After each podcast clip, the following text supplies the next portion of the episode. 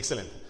Eh, les decía que cuando leemos la palabra de Dios, una de las tendencias que tenemos es a leer rápido, ¿verdad?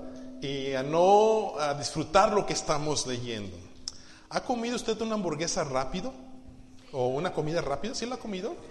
¿Cómo se siente? El otro día eh, fui a comprar un In n Out. Este, no sé si a ustedes les gusta la In n Out, a a mí se me gusta. Y iba a comer mi In n Out, pero tenía que entrar a una junta. Así que, como pude, mano Peña, ya tenemos que empezar.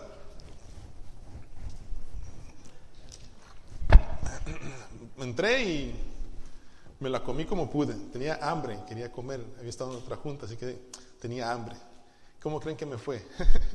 no la disfruté, no la, disfruté, honestamente no la disfruté. La hamburguesa es rica, pero no la disfruté. Así pasa, hermanos, cuando leemos la palabra de Dios rápido en la mañana o en la, entre semana. Tiene que usted leerlo despacio. Y yo quisiera que leyéramos el versículo 1 y el versículo 2 de lo que estábamos ahorita leyendo. Por favor. Lean conmigo. Ahí está, Steph, please. Gracias. Leamos juntos. Dice así. Por esto, ya que por la misericordia... No, no, no me dejen solo. De por sí no puedo hablar hoy, así que ayúdenme por favor todos juntos. Dice. Por esto, ya que por la misericordia de Dios tenemos este ministerio, no nos desanimamos. Más bien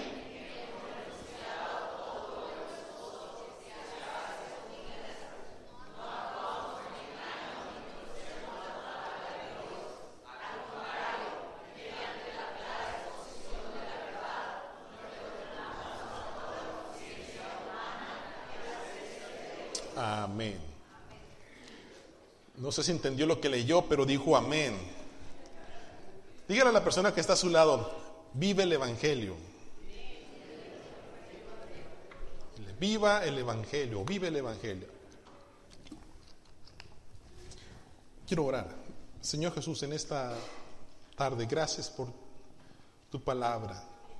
Gracias porque nos refrescas.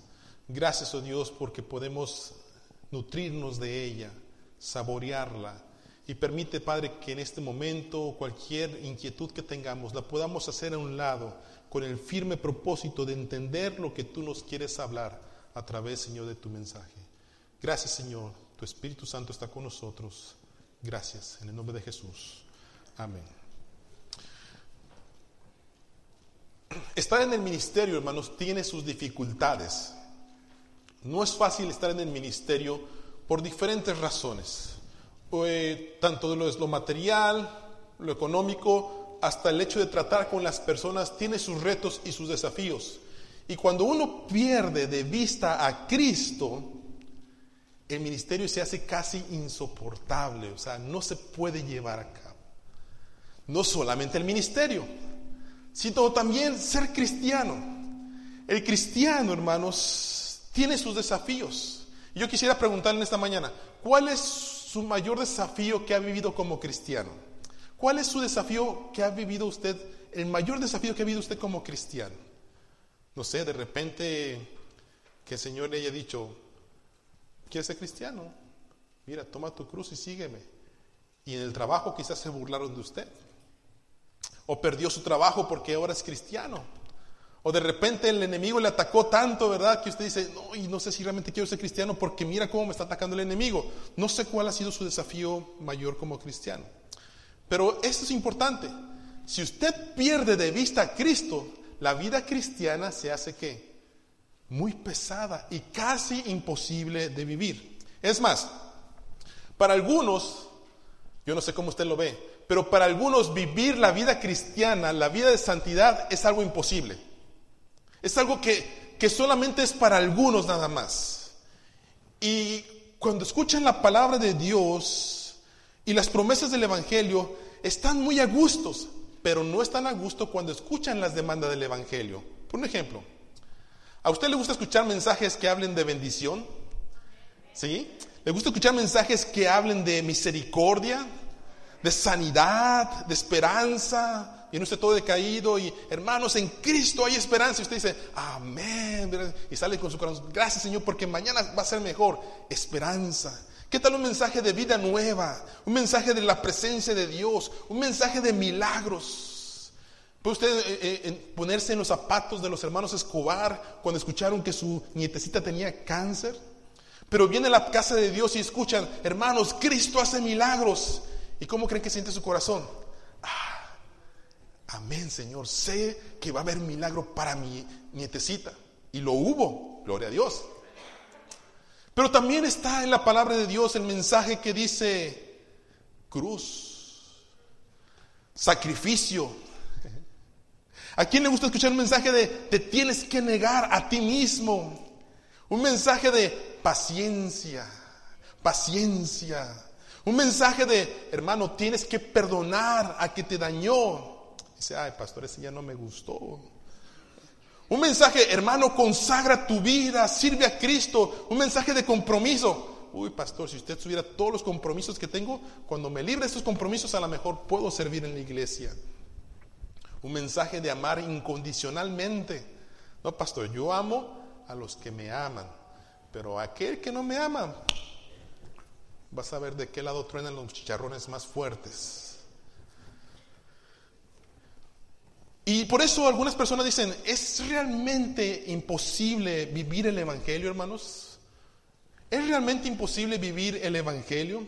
¿Es la vida cristiana solamente para algunas personas? ¿Es solamente la vida cristiana para el pastor, para los de la junta de oficiales o para la hermana Velarde, verdad? Que es tan buena, tan bondadosa y, no parece que no hace nada malo. ¿Solamente para ella el Evangelio? La pregunta que yo tengo es, ¿Cómo puedo vivir la vida cristiana? ¿Cómo puedo vivir la vida cristiana? Y hermano, tiene que usted comprender algo esencial. Si usted quiere vivir la vida cristiana, la vida del Evangelio, primera cosa, usted tiene que tener claro lo que Cristo hizo por ti. Repita conmigo, por favor. Ten claro lo que Cristo hizo por ti. Tienes que estar bien claro.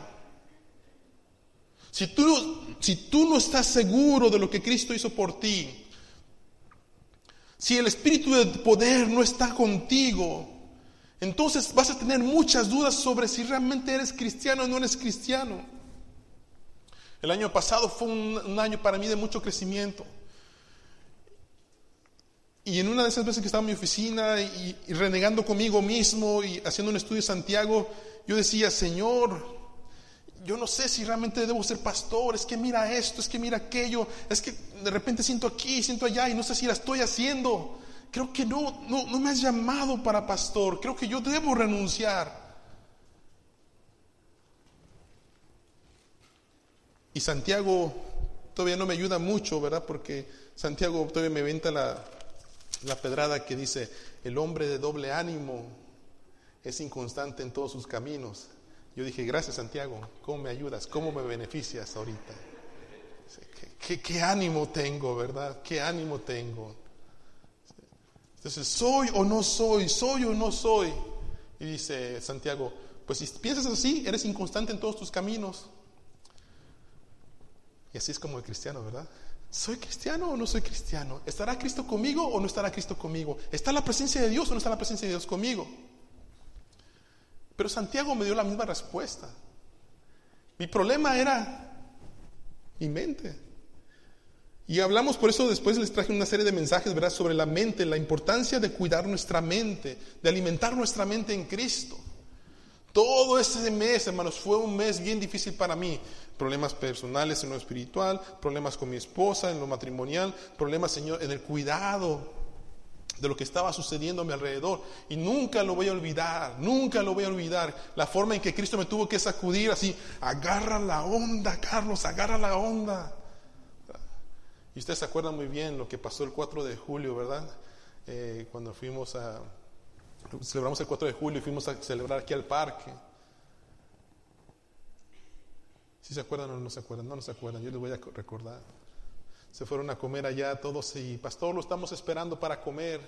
Y, así, y luego había salido aquí, una hermana, este hermano, ya no me acuerdo, me agarró y me empezó a decir un montón de cosas y problemas y situaciones y mi mente estaba por sí desanimado, problemas y problemas aquí y problemas allá.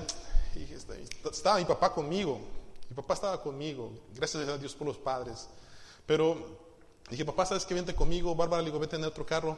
Y ¿sabes qué? Vete a comprar este refresco. ¿Sabes qué? Mejor déjalo así. Vamos al parque ya porque me están esperando los hermanos. Agarré a Benjamín, me voy a llevar a Benjamín, lo puse atrás, me puse mi papá, nos fuimos, ¿verdad? Llegué, no había estacionamiento, ustedes agarraron todo el estacionamiento del parque, ¿verdad? Entonces me estacioné allá afuera, me bajé del carro, y va, apúrate porque nos están esperando los hermanos, voy a sacar lo que tengo aquí porque tengo que hacer los juegos, papá, sacar, vamos papi, apúrate. Hermano Rubén creo que estaba ahí cuando me recibió, pastor, véngase a comer, ya no lo esperamos o ya oramos. Sí, hermano, claro que sí, pásame el platito, por favor. Tengo mucha hambre, estas preocupaciones de la vida, ¿verdad? Todos, estos hermanos que no me están pidiendo que. Llega mi esposa y me dice mi esposa, Carlos, ¿y Benjamín?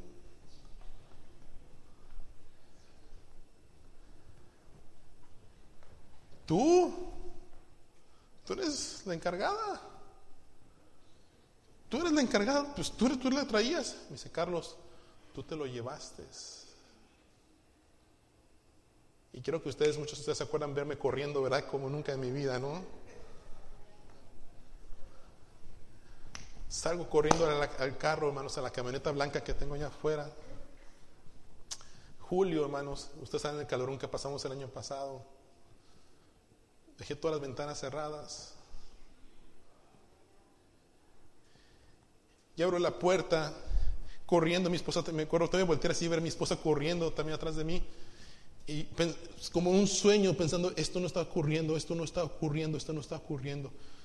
Y entro y abro la puerta y veo a mi niño sentado con su cinturón de seguridad todavía en el carrito, sudando. Y cuando me ve dice, Dari,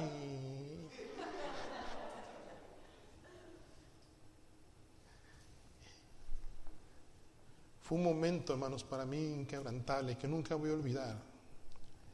Pero fue, fue el momento en que yo troné, fue el momento en que yo dije, Señor, no puedo seguir así, algo tiene que ocurrir en mi vida. Leer la palabra de Dios para predicar, para enseñar, y, soy maestro en Colorado, y soy pastor, y soy presidente de la Junta eh, de Institutos Ministeriales, miembro de la Junta Consultora, presidente de campamentos. Todo eso, hermanos, nos sirve de mucho cuando usted no tiene una conexión fresca todos los días con Cristo. Y el poder darme cuenta que estaba mal, me dice Santiago, eh, que está pensando en doble cosa, no es, es inconstante en todos sus caminos. Y el Señor me levantó, me despertó y dije, Señor, esto no puede seguir así. Necesito que clarifiques mi mente. Y yo le dije desde ese momento, Señor, nunca más dudaré, porque es otro mensaje, cómo llegué a esa conclusión, pero nunca más dudaré de tu llamado que hiciste por mí. Yo sé que tú me llamaste a predicar tu palabra. Yo sé que tú me llamaste a ser pastor. Yo tengo que hacer mi trabajo y no voy a permitir que el enemigo, Señor, ponga esto en mi mente. Nunca más voy a dejar que el enemigo me haga dudar de lo que tú me has llamado a hacer para ti. Y desde ese momento, hermanos, tengo bien claro, pareciera tonto. Soy nueve años pastor de ustedes y apenas pareciera que seis meses atrás, en julio pasado, siete meses, me di cuenta que si realmente soy pastor. No, es interesante, pero tuve que darme cuenta que Dios es claro conmigo. Pero yo no había clarificado lo que Dios me había llamado a hacer. Y lo que quiero con esto decirles, hermanos, es, tenga claro lo que Cristo hizo por usted. Tenga claro, si usted no sabe lo que Cristo hizo por usted, por eso va a andar de aquí para allá de allá para acá. Y miren 2 Corintios capítulo 3 versículo 16 al 18 dice así, en cambio, cuando alguien se vuelve al Señor, ¿qué? Dice, el velo es quitado. Y versículo 17, lea conmigo por favor. Pues el Señor es el Espíritu y donde está el Espíritu del Señor, hay libertad. Así que dice versículo 18, todos nosotros a quienes nos ha sido quitado el velo podemos ver y reflejar la gloria del Señor. El Señor, quien es el Espíritu, nos hace más y más parecidos a Él a medida que somos transformados a su gloriosa imagen. Hermanos, Pablo aclaró en su mente lo que Cristo hizo por él. Por eso en el capítulo 4, versículo 1, empieza diciendo él, por lo cual teniendo nosotros este ministerio, este ministerio que Dios me ha dado por su misericordia, dice, no me voy a desanimar, no desmayo, no desmayo, porque donde está el Espíritu hay libertad. Mi error más grande, hermanos, en la historia que les platiqué, fue, mi, error más grande hubiera sido haber dicho, ¿sabes qué, Señor? Tienes razón, yo no sirvo para esto. Mira, hasta mi hijo se me olvida en el carro, mejor ahí muere. Hermanos, posiblemente hoy no estuviera aquí y quizás sería el hombre más infeliz de la vida. Pero como cristiano, yo sé lo que Cristo hizo por mí. Y dice su palabra, donde está el Espíritu, ¿qué? Hay libertad. ¿Y qué creen que pedí, hermanos? ¿Qué creen que pedí? Cuando yo no pude más, vine al altar, Señor, dame libertad, dame tu espíritu, dame tu espíritu, Señor, dame tu espíritu, dame tu espíritu. Y de aquí para acá, hermanos, de allí para acá he estado, el Señor me ha, ha trabajado tanto conmigo en estos meses y he sentido su fuego en mi vida. El éxito de la vida cristiana, hermanos, no se basa en cuántas veces vienes a la iglesia, en cuántos cargos tienes, en cuántas veces cantas en el coro, o si das mucho o ayudas mucho. No, el éxito de la vida cristiana se trata de tener la seguridad en tu corazón de lo que Cristo hizo por ti. Si tú no sabes y no estás seguro de lo que Cristo pagó por ti, entonces tú te vas a ir con el primero que te ofrezca un plato de lentejas. Le pregunto a usted, ¿qué significa lo que Jesús hizo por usted? ¿Qué significa? Ahora, no, crean, todavía viene lo bueno de este sermón, porque aquí les va, aquí viene lo difícil todavía. Porque Pablo nos dice, mira, yo este ministerio, aunque ha sido difícil, pero lo sé que lo tengo por su misericordia. Y nosotros somos cristianos, hermanos, por la misericordia de Dios. Miren, cuánta gente anda allá afuera con dolor en su corazón, con tristeza, con falta de esperanza, con enfermedades, con, situaciones de alcoholismo, de vicios. Y usted está en la casa de Dios escuchando su palabra, diciéndole, Cristo te salva, Cristo te ama, Cristo te puede ayudar. Esa es misericordia de Dios para usted. Y dice Pablo, yo, por su misericordia ministro y no desmayo, porque estoy, seguro de lo que tengo. Y dice versículo 2, lea conmigo por favor, el versículo 2. Leamos juntos, dice, antes bien renunciamos a lo oculto y vergonzoso, no andando con astucia ni adulterando la palabra de Dios, sino por la manifestación de la verdad, recomendándonos a toda conciencia humana delante de Dios. ¿Conoce usted un cristiano mediocre? ¿Conoce usted a un cristiano mediocre? Se van a hablar de muchos. No sé si están quedando dormidos o no quieren contestar porque dicen, pastor, yo. ¿Conoce usted a un cristiano mediocre? Bueno, para empezar, el cristiano mediocre no existe, ¿verdad? No, existe un cristiano mediocre. Eh, o eres cristiano o no eres cristiano. Eh, el ser mediocre como cristiano es no ser cristiano. ¿Sabía usted eso, verdad? el, creer a medias es no creer. Pero vamos a utilizar la figura del cristiano mediocre como la figura del cristiano promedio. Es ese cristiano, hermanos, que dice creer en Dios y que dice creer en Cristo. Ese cristiano que dice, yo creo en Dios, yo creo en Jesucristo, creo en la palabra de Dios. Pero está batallando con la mentira. Está batallando con el robo. está batallando con la pornografía, con la fornicación, con el chisme, con los pleitos, con la ira, con el resentimiento, con el odio. Es algo parte de su vida. Y esta persona dice, yo creo en Jesucristo como mi Salvador personal, pero vive una vida que no agrada a Dios. ¿Y cómo lo sabemos? Bueno, Pablo en, Corintios nos dice cómo está este, este personaje viviendo su vida. Versículo 2 dice, esta persona utiliza lo oculto. Y no me refiero, ¿verdad?, a magia negra, me refiero, utiliza lo oculto. Hace cosas sin que nadie lo vea. Los hace en su cuarto. Los hace en su carro. En una esquina. Se tapa. A escondidas. Ojo. Y cuando alguien lo va a descubrir, se pone como león enjaulado. ¿Qué? ¿Qué? ¿Qué, qué, por qué estás viendo mi teléfono? ¿Qué, ¿Qué te pasa? Dámelo. ¿Qué? ¿Es mi teléfono? No tienes por qué estar buscando cosas en mi teléfono. Por favor, déjame en paz. Es mi teléfono. ¿Conoce a alguien así? Y esta persona, aunque dice que es cristiano, dice, utiliza lo oculto. ¿Sabe usted?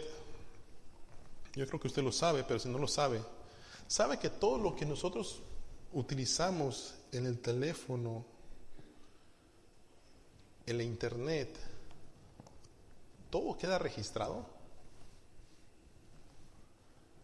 Usted tiene lo que le llaman un número de identificación IP address en su internet. Ese es suyo.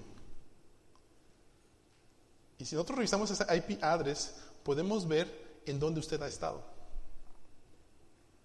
¿Qué ha visto? ¿Qué ha leído? El gobierno no es tonto.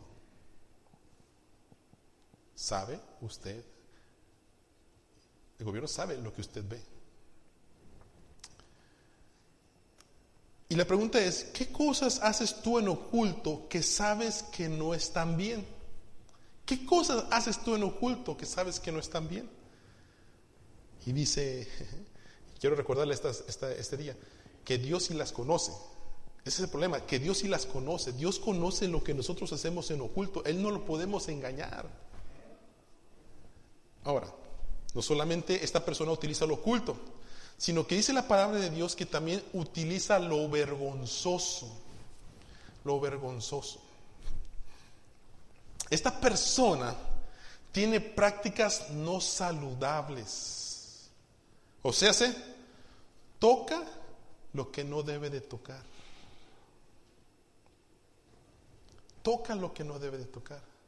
Así como el, el joven que toca a su novia de manera inapropiada, peca a la misma novia que se deja tocar. Se llama escarceo. Utiliza lo vergonzoso, ¿verdad? Ve lo que no debe de ver. Y el que no se cuida, hermanos, todo llega a la perversidad. ¿Qué es la perversidad? Es un grado de maldad que se empieza a disfrutar. Ustedes escucharon la última noticia que tuvimos, ¿verdad? De esta familia de 13 niños, si no me recuerdo, ¿verdad?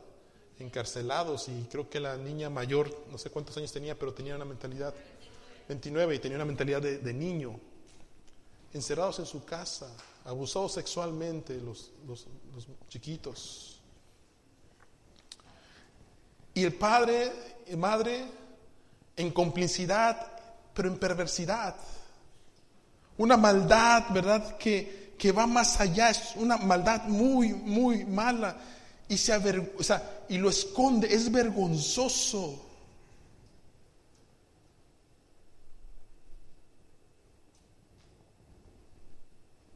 Me, me, me,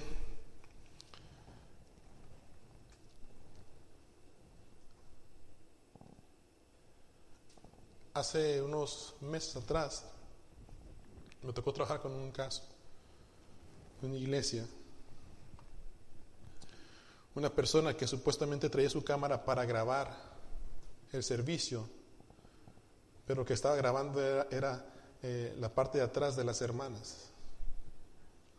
Y fue descubierto. En una iglesia.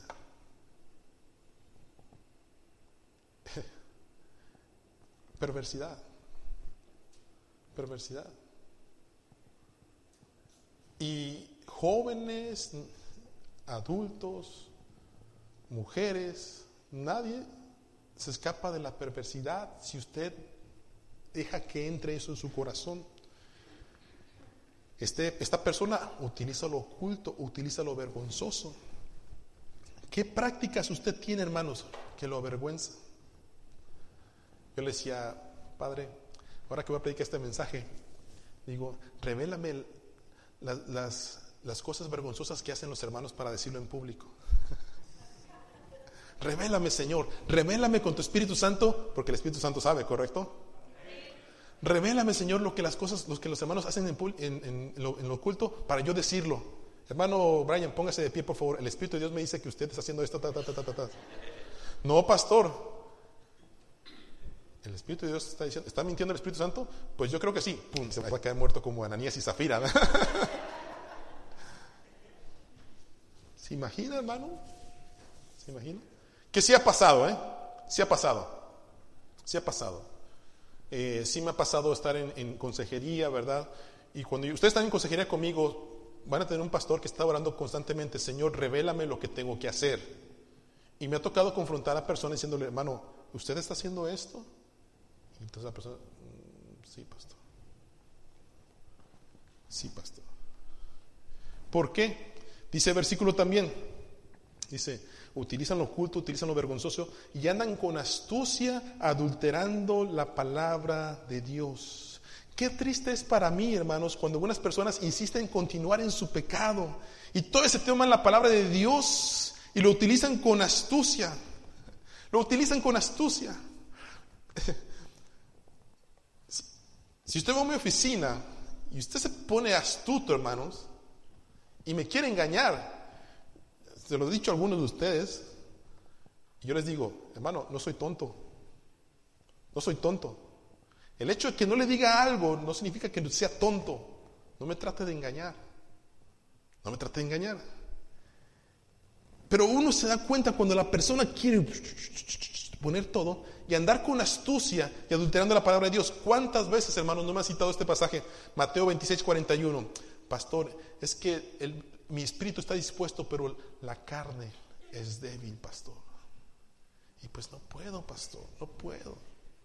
Pero no leen lo que dice anteriormente. ¿Cómo dice el versículo 41? ¿Cómo Lean conmigo, por favor. Digo, por si usted tenía ese versículo como favorito, ¿verdad? Pero no sé si leyó lo anterior. Dice, velad y orad para que no entréis en tentación. El espíritu, la verdad, está dispuesto, dice, pero la carne es débil. Ah, y el otro favorito, el otro favorito de muchos, Romanos capítulo 7, versículos 18 al 19. Pastor, yo sé que en mí, es decir, en mi naturaleza pecaminosa, nada bueno habita, pastor. Deseo hacer lo bueno, pero no soy capaz de hacerlo. De hecho, pastor, no hago el bien que quiero, sino el mal Y si hago lo que no quiero, ya no soy yo quien lo hace, pastor. No, yo soy yo, sino el pecado que habita en mí. You got it, pastor.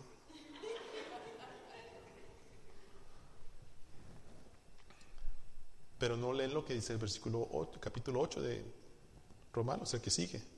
Ahora pues, ninguna condenación hay para los que están en Cristo Jesús, los que no andan conforme a la carne, sino conforme al Espíritu, porque la ley del Espíritu de vida en Cristo me ha, ¿qué hermanos? No, no, léalo conmigo, por favor, porque no quiero que se le quede de favorito el otro. Por favor, lea conmigo versículo 2. Porque la ley del Espíritu de vida en Cristo Jesús me ha librado de la ley del pecado y de la muerte. We don't have excuse. No tenemos excusas. No tenemos excusas para decir, pastor, por eso hago. Yo les he predicado tantas veces, no existe la licencia para pecar. No existe la licencia, Señor Jesucristo, uno chiquito, ok, please, please, nomás este domingo, nomás este miércoles, por favor. No, no existe.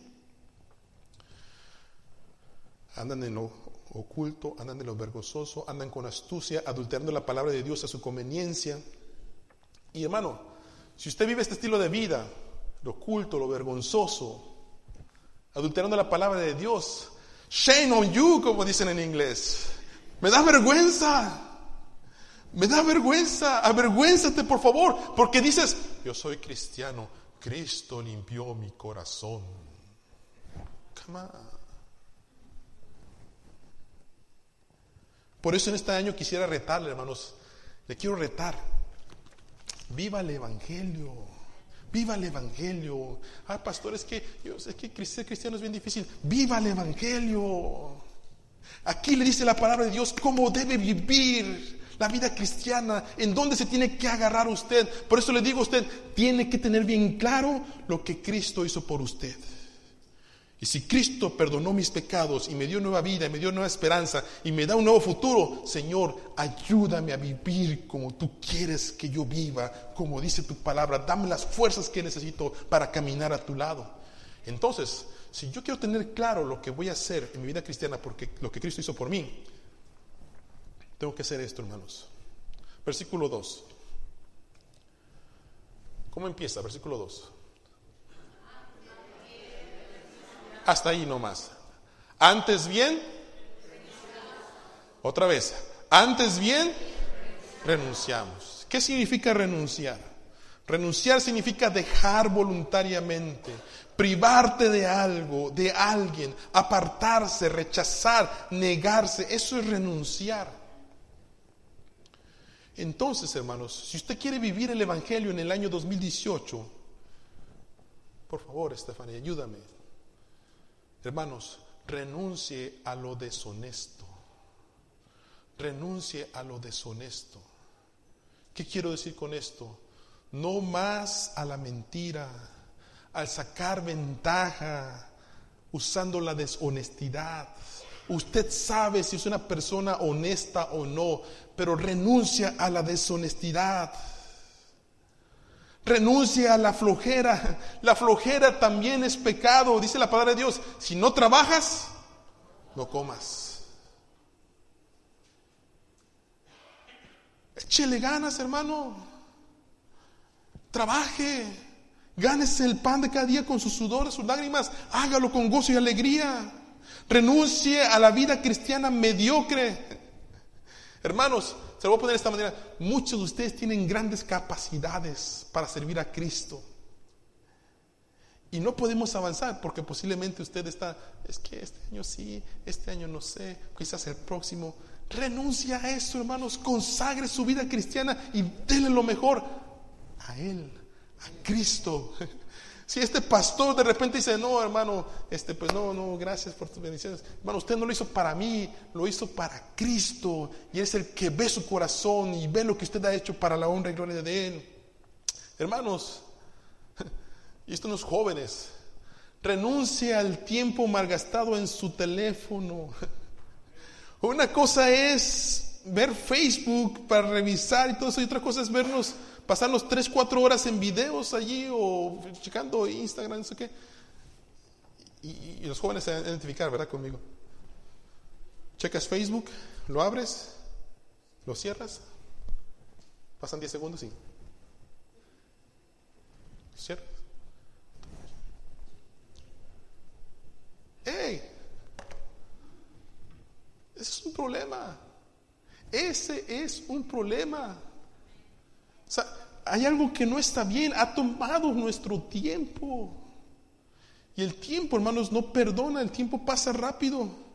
Busquemos algo productivo. Renuncie, por favor, al oculto. Llegue a su casa, tire la pornografía, por favor. Tire las drogas, si usted usa las drogas, tire los vicios del alcohol. Tírelo, hermano, deshágase de eso. Quémelo. Renuncie al oculto. Ah, y este, este va para todos, pero especialmente para los varones. Pónmelo por favor ahí. No, así que el pastor no lo puso, por eso no lo, no lo hice. No me digas que no lo puse ahí. Bueno, lo voy, a decir. Hermanos, renuncia a su mal genio, por favor. Amén, hermano, renuncia a su mal genio. Oh, por favor, hermanos, renuncia a su mal genio. Ya su esposa no le pide sacar la basura porque, amor, pues, pues, puedes sacar la basura, por, por, por favor. ¿Qué? ¿No me ves que acabo de llegar del trabajo? Pero son las nueve de la noche, llegaste a las dos. ¿Qué tiene? Estoy descansando.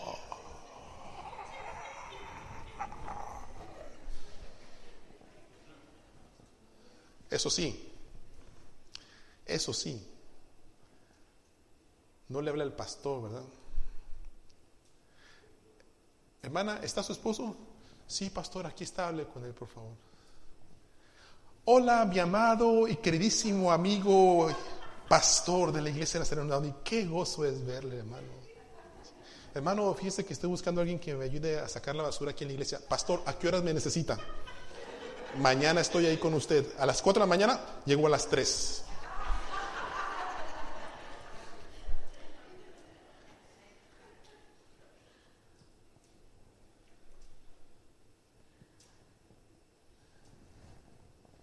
Pero si le habla a la esposa, ya ves, tu culpa, ¿para qué me lo pasaste?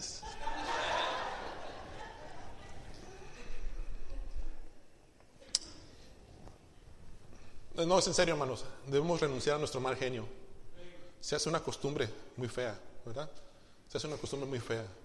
Que de repente nos piden los hijos algo y ya nosotros sacamos el, el ahí para pegarles. O no, me refiero a pegarles emocionalmente, ¿verdad? No estás molestando, quítate de aquí. Y si no es algo que ponemos en las manos de Dios, hermanos, se, se vuelve uno geniudo. Digan amén, por favor, hermanos. Digan amén, amén, pastor. Amén, pastor. Voy a renunciar a mi mal genio. Renuncia, hermanos, también al hecho de ser ventajoso con las personas, sea amable. Renuncia a la lascivia, a la codicia, al alcoholismo, a las malas palabras al chisme, al adulterio, a la fornicación. Renuncia a los deseos de la carne que no glorifican el nombre de Dios. Renuncia, hermano, renuncia al pecado, renuncie, porque el pecado es vida, dice, es delito y pecado y estamos muertos delante de Dios. Nos separa de su presencia.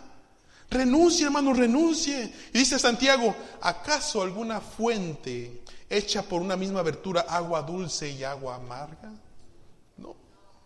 Entonces yo vengo a la casa de Dios el domingo, oh, aleluya, santo, santo, santo, Señor omnipotente. Y en la semana, hermanos, soy el peor hablador. ¿Qué es lo que sale de mi boca? Así que, hermanos, la única manera de cumplir con nuestro propósito como cristianos es, ¿qué creen? Vivir el Evangelio. Por eso en esta mañana quisiera invitarle, tenga claro lo que Cristo hizo por usted. ¿Ok? Tenga claro lo que Cristo hizo por usted. Y segundo, renuncie a lo oculto y a lo vergonzoso.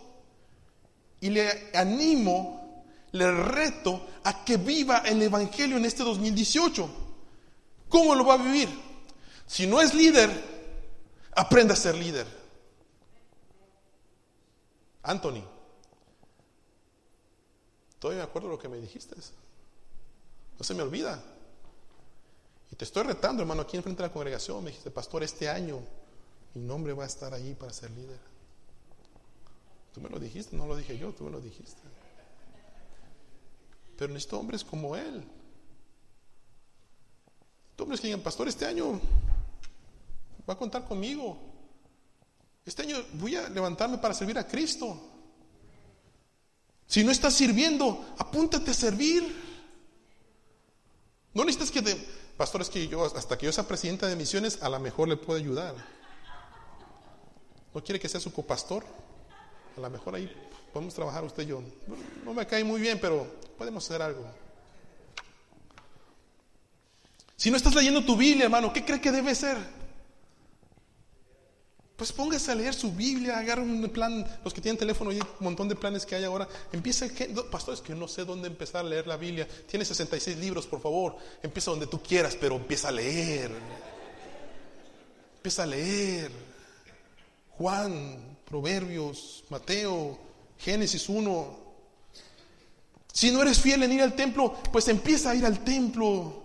Si estás frío en tu caminar con Dios, pues conságrate, dice Señor, ya no más, este año 2018 voy a vivir tu palabra.